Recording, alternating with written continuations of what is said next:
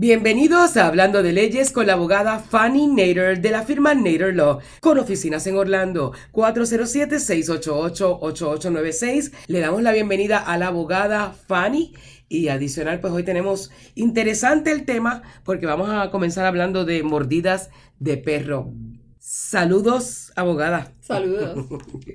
Vamos a comenzar rapidito. ¿Cómo puede determinarse si fueron negligentes las acciones de un dueño o de un manejador de un perro que eh, se podría decir que es el que ataca, ¿no? Bueno, se tiene que mirar dónde sucedió el, el incidente. Si la persona iba con su animal, con su perrito en la calle y no lo tenía atado como requiere la ley, eso es negligente. La ley en el estado de la Florida es todo animal, perro, no porque un gato no necesariamente, pero todo perro tiene que estar debidamente con su cadena. Detenido con su cadena y con el dueño teniéndolo que no esté libre, que no esté rondando libremente. Todo perro tiene que tener lo que es una identificación para que se pueda identificar de que tiene todas sus vacunas y que está al día con las vacunas. Mm. Si el dueño no tiene al perro correctamente atado a él y ese perro muerde a alguien, la negligencia es asumida automáticamente que el dueño fue negligente. Es algo muy importante de tener en cuenta.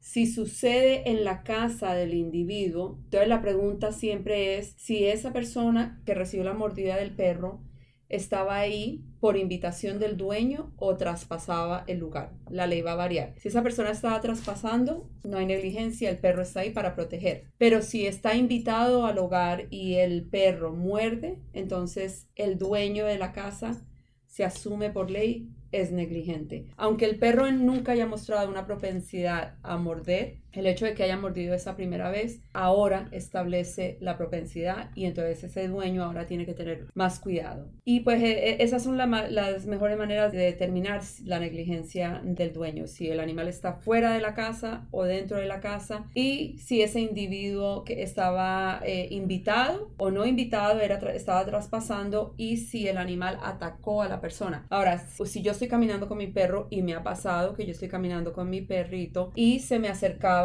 un señor que venía corriendo bastante rápido el perro inmediatamente reaccionó a defenderme porque eso es lo que el animal el hace, instinto. Y yo me hice para un lado, la hice sentarse y la detuve hasta que pasó el señor. Ya al ella ver que yo tenía control de la situación, ella no lo atacó. Pero si yo no le hubiera dado las órdenes adecuadas, es posible que ella hubiera visto a esa persona como un posible atacador a mi persona y me iba a proteger. Entonces, si la persona está siendo atacada y se puede comprobar que ha sido atacada, entonces se puede hacer un argumento de que fue defensa del perro para su dueño. El argumento sufre un poquito si es en la calle. Si es dentro de la casa, es más fácil. Totalmente diferente, entonces. Pero también este eh, veo que muchas veces los perritos pequeñitos son más escandalosos que los mismos grandes. Sí, la gente no cree que muerden, pero muerden y muerden duro. Eso, por eso digo que a veces uno le tiene miedo a, los grandes y, y, no se puede subestimar a ningún tipo de animal. Abogada, ¿cuáles son los derechos legales de una víctima con una mordedura o mordida de perro? La persona que recibe una mordedura o mordida de perro, esa persona tiene el derecho de hacer un reclamo en contra del individuo que es dueño del perro, que por registración es el dueño de ese animal. Ahora, lo generalmente lo que es el seguro al que miramos para poder asistir a ese dueño del perro en ese reclamo es el seguro de casa, si son dueños de casa. Si no son dueños de casa y rentan y tienen un seguro deptador, entonces los seguros de rentadores también tienen eh, esa opción si hay un perro. Muy importante tener en cuenta que si uno tiene uno es propietario de casa, tiene la obligación de tener seguro y si uno tiene ese seguro y no reporta que hay un perro dentro de la casa, el seguro tiene el derecho de no pagar ese reclamo por el hecho de que ellos no sabían de que había ese riesgo, de que había ese animal. Al igual que hay animales que los seguros no aseguran y te lo dicen bien claro. Tienes un animal, tienes una mascota, uno les dice sí, un perro, qué tipo de perro. En el momento que tú le dices un pitbull, cualquier animal que se considere alto riesgo, generalmente no los van a asegurar si los aseguran, esos seguros tienen la tendencia a ser caros. Entonces tienen que tener en cuenta eso, porque si no lo han reportado al seguro y es uno de, esos, uno de los perros que ellos no aseguran, la póliza excluye ese reclamo. O sea que en el caso de las personas que nos están escuchando, si la persona no tiene ningún tipo de animal en la casa y de momento pues la niña o el niño de la casa o alguien se antojó de tener un animal, hay que entonces hacerle una actualización al seguro de la casa, si es el propietario, para que entonces pueda estar cubierto, ¿no? Definitivamente, las pólizas, casi todas las pólizas, sean de carro o sean de casa, tienen una cláusula que dice que cualquier cambio que haya habido al hogar tiene que ser reportada dentro de 30 días. Eso es para carros, motocicletas, y casas. Muy importante tener eso en cuenta. ¿Cuándo una mordida de perro puede dar lugar a una reclamación por lesión personal? Generalmente la mordedura se tiene que de alguna manera identificar médicamente. Entonces la persona tiene que ir a emergencia o verse con un doctor para que de esa manera podamos identificar qué pasó, ¿no? Porque un perro puede arrimársele a una persona y simplemente por el tamaño del animal puede arañar a una persona al acercársele. No necesariamente mordió a la persona. En esa situación, bueno, eh, hay una, la arañó o lo arañó, diferente a cuando una persona eh, recibe una mordedura y a causa de esa mordida tienen ahora cicatrices o tienen que ponerles puntos o de alguna manera se desfigura la piel. Entonces, todo eso se tiene que tomar en cuenta cuando uno va a determinar si vale la pena hacer un reclamo o no. Lo que sí les dejo saber es si la persona va al hospital o va a un centro care a un centro de emergencia, el momento en que ellos llegan a las emergencias y le dicen a los doctores, esto es a causa de que un perro me mordió, los doctores tienen que reportar el incidente al control de animales del condado en que estén. Y en ese momento, al ellos reportarlo, cuando salga la persona del hospital, yo te diría que a las, en menos de 24 horas, generalmente en cuestión de unas cuantas horas, está el control de animales de ese condado tocando la puerta del dueño para confirmar de que las vacunas están al día, escribir un reporte y empezar a documentar que este animal ahora ha sido agresivo. Y dependiendo qué tan fuerte fue la agresión, pueden llevarse al perro, mantenerlo en posesión de ellos por 10 días para poder observarlo y entregarlo de nuevo al dueño. O si determinan que el perro es agresivo y demuestra que representa un peligro, es posible que no lo regresen. Que corre el riesgo de que puedan como dicen aquí, ponerlo a dormir. Exactamente. Qué horrible. ¿Cuándo puede una víctima obtener una compensación? La compensación, obviamente, si tenemos seguro, vamos a determinar cuánto hay de seguro y podemos determinar si la lesión es tal de que se deba de hacer un reclamo y ese reclamo cuánto puede pagarle a la persona por el daño que recibió. Todo va a ser determinado en qué tan grave es la lesión. Como te dije, si deforma el cuerpo, si deforma la cara, eso es algo bien grave. Si arañó a la persona es algo mucho más mínimo. Y entonces la pregunta es, ¿vale la pena o no vale la pena? Yo tuve el incidente personalmente donde mi perro, que es un boxer, se le arrimó a un vecino y en esas que se arrima el vecino viene el niño del vecino por detrás del vecino y lo asusta y en ese momento el perro inmediatamente entró a defender y cuando brincó alcanzó a arañarle la mano al niño. El papá, pues, por precaución llevó al niño al hospital, vinieron, nos tuvieron que tomar el reporte, vieron el perro, vieron que no era agresivo con todo el mundo y no era no que fue agresivo, simplemente que reaccionó ellos mismos le dijeron a, control de animales, el perro reacciona a que el niño me haya asustado y se me vino por detrás. Pero de todas maneras no, no importa, tienen que hacer el reporte porque ellos lo ven como una propensidad a agresión. ¿Cuáles son, abogada, otras circunstancias bajo las cuales una víctima puede recibir compensación del dueño de un perro? Bueno, si el dueño del perro no tiene seguro, ahora quedamos en la situación donde tenemos que ver el dueño está dispuesto a pagar por los gastos médicos. Si el dueño está dispuesto a hacerse responsable por los daños que haya causado el perrito. Entonces tenemos que mirar a ver si esas son algunas de las opciones disponibles. Generalmente la mayoría de los abogados cuando no hay seguro, especialmente digamos una persona que renta, y no tiene seguro de rentar. Ir en contra del dueño es difícil porque a lo mejor no tienen cómo pagar. En muchas ocasiones ofrecen pagar el bill médico o asistir con las prescripciones o asistir con algo pero de recibir una compensación por daños y perjuicios sería muy difícil en una circunstancia. Abogada, ¿qué pasa si el estado donde tuvo lugar la mordida del perro está considerado como estado de una sola mordida? ¿Qué significa eso? Eso generalmente quiere decir que si el perro mordió y rompió piel, e, esa es la parte importante, si la piel se rompe... Se carra. Uh. Exacto. De tal manera que lo consideren invasivo el perro lo van a quitar de la casa y lo más seguro es que lo van a poner a dormir, lo ponen en cuarentena, son diferentes cosas que pueden hacer. En el estado de la Florida miran qué tan fuerte fue la mordida y si la mordida fue bastante invasiva donde quita pedazo, abre piel, vamos a tener cicatrices, ahí ellos tienen el derecho de determinar si se llevan al perro o no. Siempre toman en cuenta qué tan agresivo es el perro en el momento que van a la casa y visitan. Nunca he visto la situación donde no ven al perro. Cuando van a hacer el reporte, el control de animales, ellos tienen que ver el perro. Así sea en una reja, eh, en una jaula, detrás de un cuarto con ventanas, tienen que ver el perro, tienen que asegurarse en que el perro no está enfermo. Y tiene uno que tener las vacunas al día. Si las vacunas no están al día, al perro se lo llevan.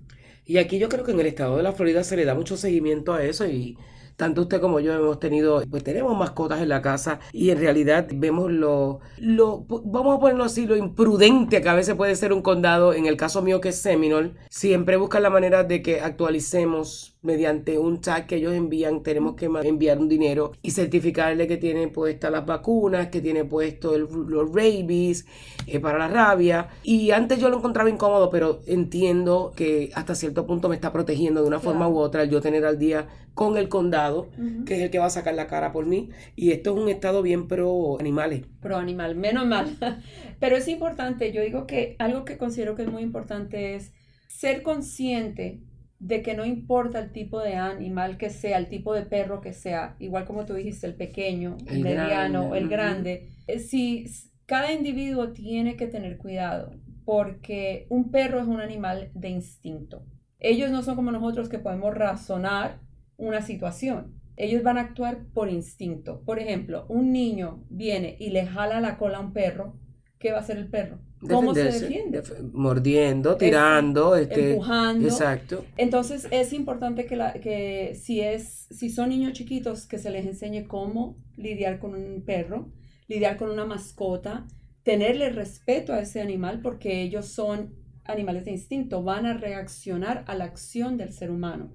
Entonces, eh, mucha gente eh, que no son a lo mejor muy amigos de los perros y no les gustan los perros, van a tener la el estado de mente que si ladran, hay que, hay que salir de ellos porque son bravos. No, un perro ladra porque hay alguien en la puerta. Igual que un perro ladra por, por estar contento de verlo a uno, igual que ladran cuando tienen que atacar. Es parte de, de su instinto de animal. Es un animal, no deja de ser un animal y es importante que la gente entienda eso cuando están lidiando con un animal. No es buena idea ver un perro y ir y tocarlo, porque ese perro no te conoce y si no te conoce va a reaccionar positivamente o negativamente. Y si reacciona negativamente, aquí el que va a pagar es el perro.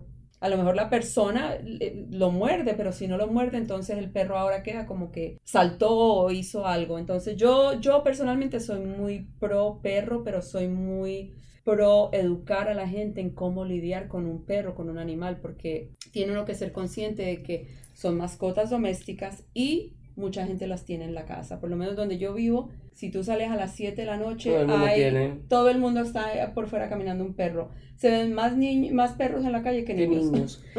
y hay que crear conciencia también a la gente que nos está escuchando, abogada, y es de la manera que yo lo veo por el tiempo que llevo viviendo en la Florida, es que muchas veces eh, recibimos visitas a la casa y tenemos que entender que le hacemos un bien al perro guardándolo. No es para acomodar la visita, porque ahí vive el perro y es parte de la familia. Es precisamente para evitar este tipo de situaciones para que el perro siga en su hábitat porque puede venir una familia que tiene niños que a lo mejor no tienen perros en su casa, los niños no saben cómo lidiar con el perro o con el animal que tengamos en la casa y entonces se convierte en una odisea o en un mal rato o terminan siendo enemigos. ¿Por qué? Porque pues el perro pues, vive con ustedes o conmigo o con, con, el dueño y el dueño entiende porque muchas veces somos así, somos tan pet lover, tan amantes a los animales que los hacemos parte de la familia. Entonces queremos exhibirlo como si fuera un trofeo y no es así. En el caso mío yo he sido siempre bien precavida con eso. ¿Por qué? Porque en el estado de la Florida no, no comen cuento con eso. Son bien estrictos, el animal tiene sus derechos aquí como cualquier otra persona y entonces pues se puede eh, crear una situación bien incómoda con personas que uno reciba a la casa y deje el perro de uno dando vuelta por toda la casa sin saber qué pasa en realidad. Exacto, y es que si lo pisa, tú no le pisa el pie al perrito, el perrito va a reaccionar defendiéndose, mordiendo, hay algunos que lloran, otros saltan, bueno, pueden reaccionar de diferentes maneras. Yo soy igual, yo tengo mucha cautela con mis, tengo dos perritos, eh, uno es un boxer, el otro es mixto, y yo los guardo en el cuarto porque el boxer le, sufre de ansiedad. Y cuando tenía el pitbull, también, ella sufría de ansiedad. Bueno, ella llegaban tres o cuatro personas, estaba bien. Pero para una Navidad, cuando teníamos 20 personas en la casa, ella no se sentía bien y lo demostraba. Ella lloraba, caminaba llorando, estaba incómoda. Yo la ponía en el cuarto y ella estaba feliz y contenta de la vida en, su, en el cuarto, tranquila. Porque regularmente a lo mejor ese, ese es el ambiente en que está todo el tiempo tranquila cuando la sacan de su hábitat. Es un animal.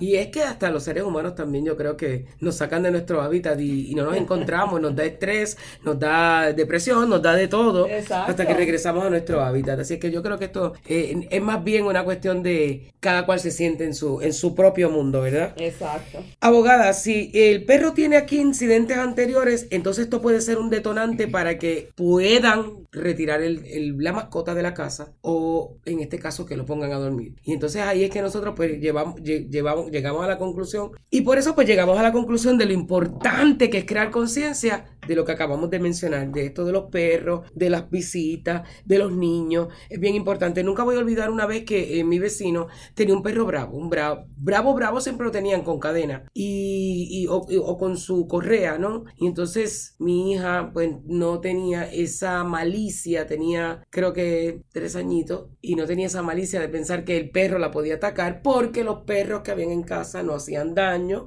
porque los de su tío, los de donde íbamos, ninguno hacía daño el perro. Yo creo que fue aquella correa llegó al punto de casi 3 centímetros para que pudiera baratar la cara de mi hija. Yo digo, Dios mío, pero, eh, o sea, a mí me dio tiempo a, poder cogerla, pero en realidad ya yo vi la distancia que había de esa correa a la niña que iba hacia el perro. Nunca me voy a olvidar de eso y eso es una de las cosas por las cuales eh, yo vi a mi hija destrozada. Entonces yo digo, hay que buscar la manera de prevenir todo este tipo de, de situaciones y a veces el que tiene el perro bravo no le importa relativamente lo que pueda pasar con él. Abogada, nosotros tenemos un montón de preguntas más en cuanto a esto de, lesiones de, eh, o mordidas de, de perros. ¿Existen algunas excepciones a la responsabilidad de la mayoría de los estados? En cuanto a la ley, por ejemplo, aquí en la Florida sabemos que es bastante, eh, yo digo que es bastante balanceada, ¿sabes? Eh, los dueños tienen su derecho, pero también el animal tiene su derecho con el que haya sido mordido o lo que sea. Pero existen algunas excepciones eh, en, en algunos estados que podamos mencionar donde el perro no es prioridad o no tienen leyes para protegerlo.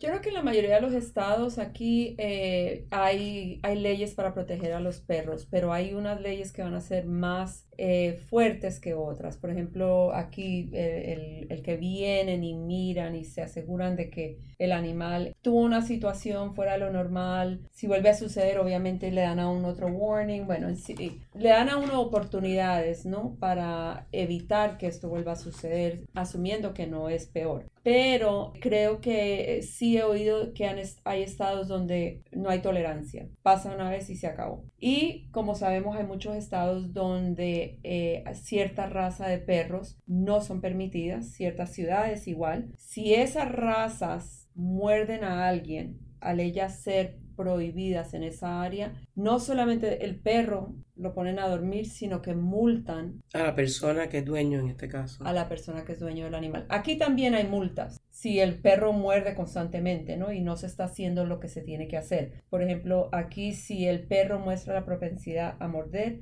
le piden a uno que le pongan un bozal para que el perro, si tiene esa tendencia, lo más que va a hacer es empujar a una persona, no los va a morder. Y es un requisito y si no, si ellos dicen, si ellos te dan un warning o una advertencia y dicen la advertencia, el perro no puede salir si no es con un bozal y el perro sale sin el bozal, muerde, ahora van a multar a la persona porque ya fue, ya hubo un protocolo que le dieron para evitar esa situación y igual que cualquier ley, ya está sobre aviso, ya está sobre aviso y, entonces ya sería como que más, una manera bastante eh, irresponsable si la persona no hace nada. ¿Para qué recibe dinero la víctima de un perro cuando se hace un reclamo? Eh, bueno, es eh, daños eh, permanentes, obviamente, daños y perjuicios. Si la persona ahora por causa de, de, la situación que ocurrió con el perro tiene problemas emocionales, si ahora le tiene un miedo a los perros, si se siente aturdida o aturdido por